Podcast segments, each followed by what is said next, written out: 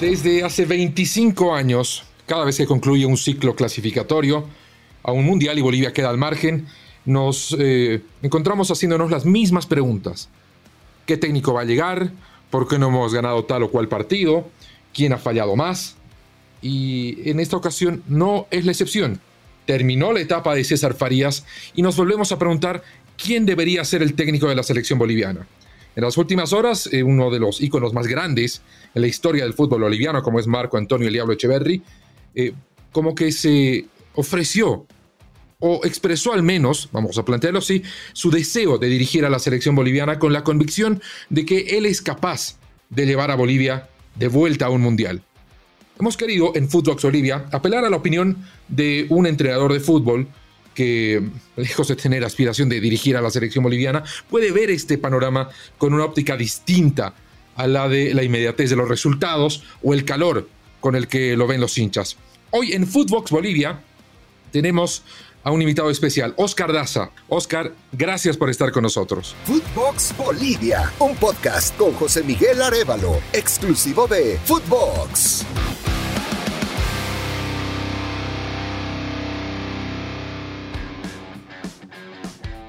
Muy buenas tardes, José Miguel. Muchísimas gracias por la invitación. A ver, eh, la, pregunta de rigor.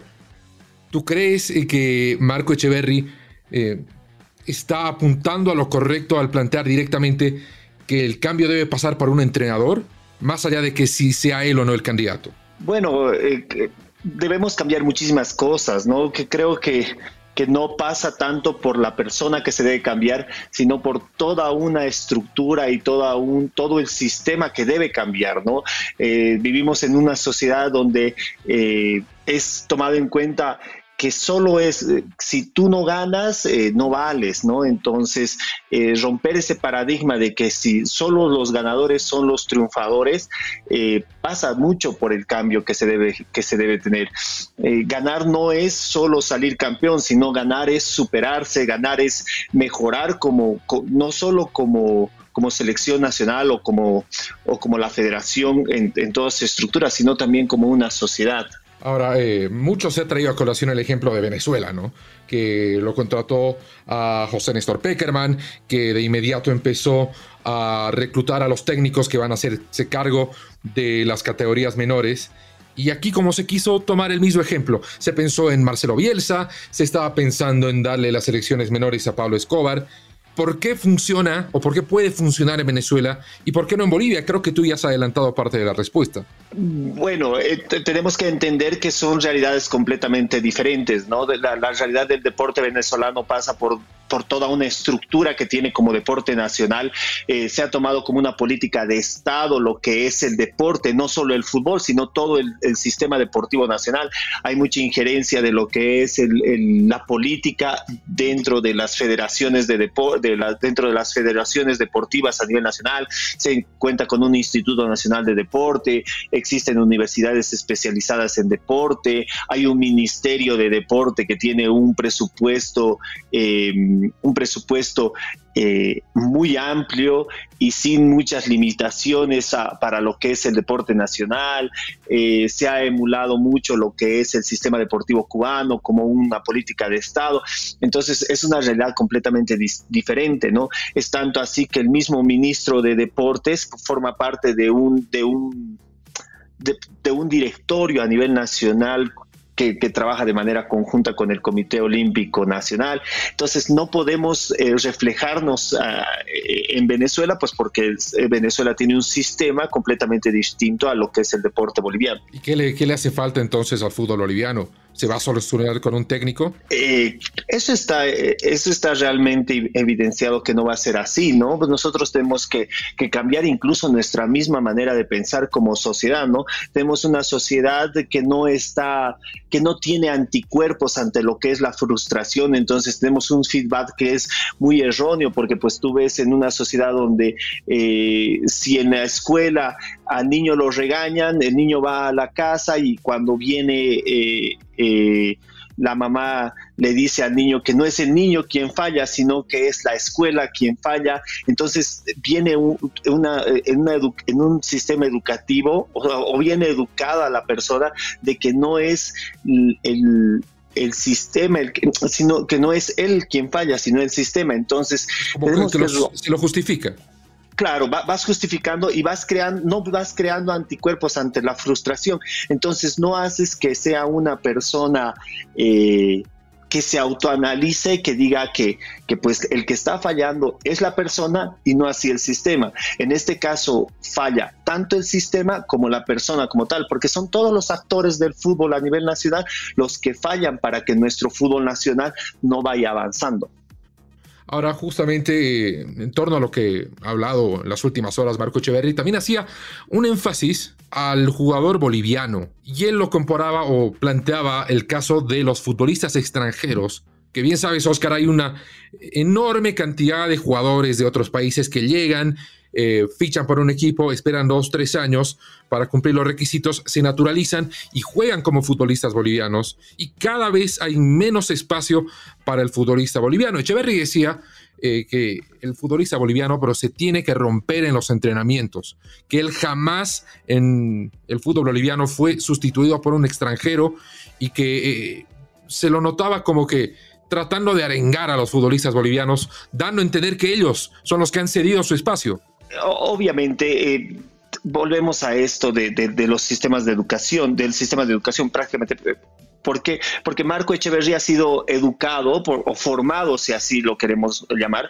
eh, dentro de un sistema donde había mucha competencia. Él, sale de una academia como es la Tahuicha Aguilera y en ese entonces, a, principios de, o a mediados de los años 80 y a principios de los años 90, pues era una academia que era mm, referente del fútbol eh, mundial y regional, ¿no? Entonces, donde entraban en una, en una academia, eh, esta academia tenía un nivel competitivo muy alto, iba a torneos internacionales donde eh, no iba a, participar, sino iba a competir, ¿no?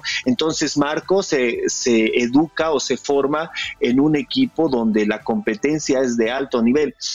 Hoy en día, lamentablemente, ninguna academia a nivel nacional tiene ese tipo de, competencia, ¿no? No se, no se desenvuelve en un, eh, en un sistema de esa forma. Entonces tenemos que, estamos educando otro tipo de jugadores.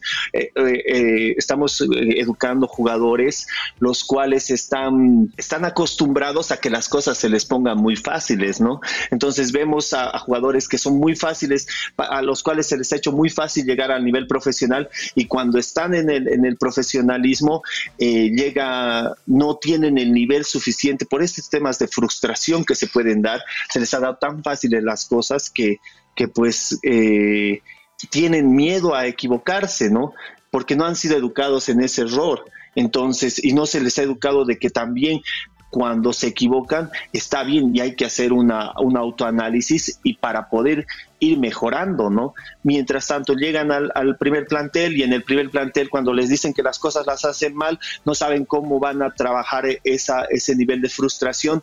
Llega un jugador diferente a ellos eh, que sí les le ha costado mucho más, porque eso es cierto, ¿no? En la Argentina, en el Brasil, te cuesta mucho más llegar al nivel profesional. ¿Por qué? Porque tienes que ir quemando etapas y estas etapas cada vez son más complejas, ¿no? Tienes tercera división, tienes cuarta división, en, en, en en, divisiones inferiores, pues tienes que salir, tienes que eh, resaltar eh, de un universo de 2.000, 3.000 jugadores que juegan en tu misma posición.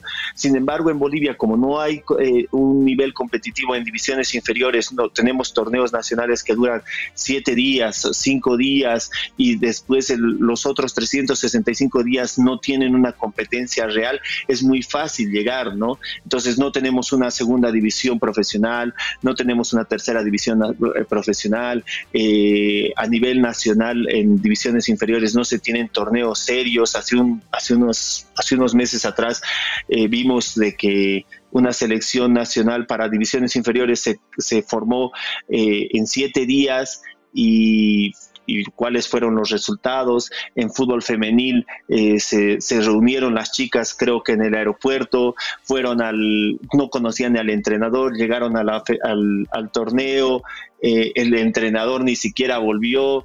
Entonces, eh, tenemos que cambiar muchísimas cosas. Marco ha sido educado en un sistema que es completamente diferente. Ahora, estamos apuntando a temas muy profundos, muy de estructura, cuya corrección pues no, no va a ser de la noche a la mañana. Si atendiéramos los problemas hoy, vamos a ver los resultados, no sé, en 10, 15 años. ¿Qué hacemos entre, en, ese tiempo? ¿Qué hacemos para el, el, Mundial de Estados Unidos, México y Canadá? ¿Qué hacemos para la Copa América que se va a venir en algunos meses? ¿Qué hacemos con los equipos en Libertadores? ¿Cómo... Eh, imaginémonos que, la, la idea se ha planteado y que se empieza a trabajar en las estructuras que deberían hacerlo. Entre tanto, ¿qué podemos hacer? Eh, ir entendiendo que ganar no es solo salir campeón, ¿no? Es, eh, primero tenemos que entender que ganar es ir superando paso a paso. Entonces, eh, por ejemplo, el, el torneo nacional lo hemos vivido en carne propia, o sea, eh, pierdes un partido y ya estás fuera. Sí es evidente que a nivel mundial eso es eh, que, el entrenador se guía por los resultados, pero pues también tenemos que ir eh, viendo otro tipo de indicadores que van diciendo, que nos van, nos van nos van diciendo que estamos superando ciertos escollos. Entonces tenemos que ser un poco más auto, autocríticos en eso, ¿no? Se está mejorando, entonces tenemos que saber dónde queremos llegar. No es suficiente, no creo que eh, el principal objetivo del fútbol nacional sea llegar a un mundial. Entonces, eh, no creo que ese tendría que ser el objetivo. El, el, objetivo tendría que ser, tenemos que ser una mejor, o sea, tenemos que tener un fútbol más competitivo. Hace 25 años, hace, hace 28 años ya se ha llegado a un mundial. Y hemos visto de que llegar al mundial no ha hecho que nuestro fútbol sea mejor. Es más, eh, me atrevo a decir, voy a, tal vez no, no, no, sea lo, no sea muy agradable lo que pero después del mundial el fútbol boliviano incluso ha tenido un bajón aún mayor, ¿no? Porque pues eh, antes del mundial o, durante ese mundial o durante ese periodo mundialista teníamos jugadores que jugaban en primera división en la Argentina, teníamos jugadores que jugaban a un primer nivel en el fútbol europeo, eh, teníamos referentes de jugadores a nivel sudamericano pero hoy en día ha pasado el mundial, han pasado casi 30 años y, y vemos que nuestro fútbol ha venido eh, más bien en un retroceso aún mayor. Entonces tenemos que plantearnos objetivos aún, aún más eh, sostenibles en el tiempo. Definitivamente, Oscar. Esto es, eh, estamos de acuerdo con que esto viene con un trabajo más a mediano plazo o a largo plazo. Y es cierto, hemos llegado al Mundial y pareciera que lo peor que le pasó a Bolivia fue llegar al Mundial de Estados Unidos porque después no se hizo más nada y todo lo que se hizo bien se dejó de hacer. Te hago la última consulta y lo vamos a hacer breve para ya eh, cerrar este episodio de Footbox. Más allá de las estructuras, más allá de todo, el perfil, el técnico de la selección boliviana. Un técnico con disciplina rígida, un técnico con ideas nuevas, un técnico más de manejo de grupo, más de manejo de estilo de juego. ¿Cómo te lo imaginas tú? Eh, bueno, hay una, hay una realidad, ¿no? O sea, se cree de que eh, es aquel técnico que tiene una personalidad rígida es el que nos va a llevar a ganar. Entonces se ha visto de que no es así, ¿no? Eh, puede tener el, técnico el mayor feeling con los jugadores y arengar muy bien al, equipo y pueden hacer diferentes dinámicas como se ha visto en muchos procesos de nuestra selección y no, no llegar a nada, ¿no? Yo creo que el, perfil de nuestro entrenador, del entrenador, tiene que ser un entrenador con conocimiento, ¿no? Pero no basta solo con conocimiento, ¿no? porque si, si ese conocimiento no lo sabes transmitir al jugador, pues tampoco logras nada. Entonces tenemos que tener primero muy claro a dónde queremos llegar, ¿no? Y después de eso, pues tenemos que, que, automáticamente cuando tengamos un, un plan de qué, dónde queremos llegar y ya vaya, automáticamente va a salir el nombre del entrenador. Este entrenador obviamente tiene que cumplir con ciertos requisitos y sobre todo conocimiento y este conocimiento saberlo transmitir, porque pues con saber el entrenador no, no, no se va a lograr nada. Oscar, muchas gracias por acompañarnos. Eh, siempre grato charlar contigo y bueno, eh, seguro vamos a poder tener la oportunidad de conversar más. Muchísimas gracias a ti, José Miguel. Bueno, eso ha sido todo en Footbox Bolivia. Les recuerdo, tenemos nuevos episodios todos los lunes y todos los jueves. Footbox Bolivia con José Miguel Arevalo, podcast exclusivo de Footbox.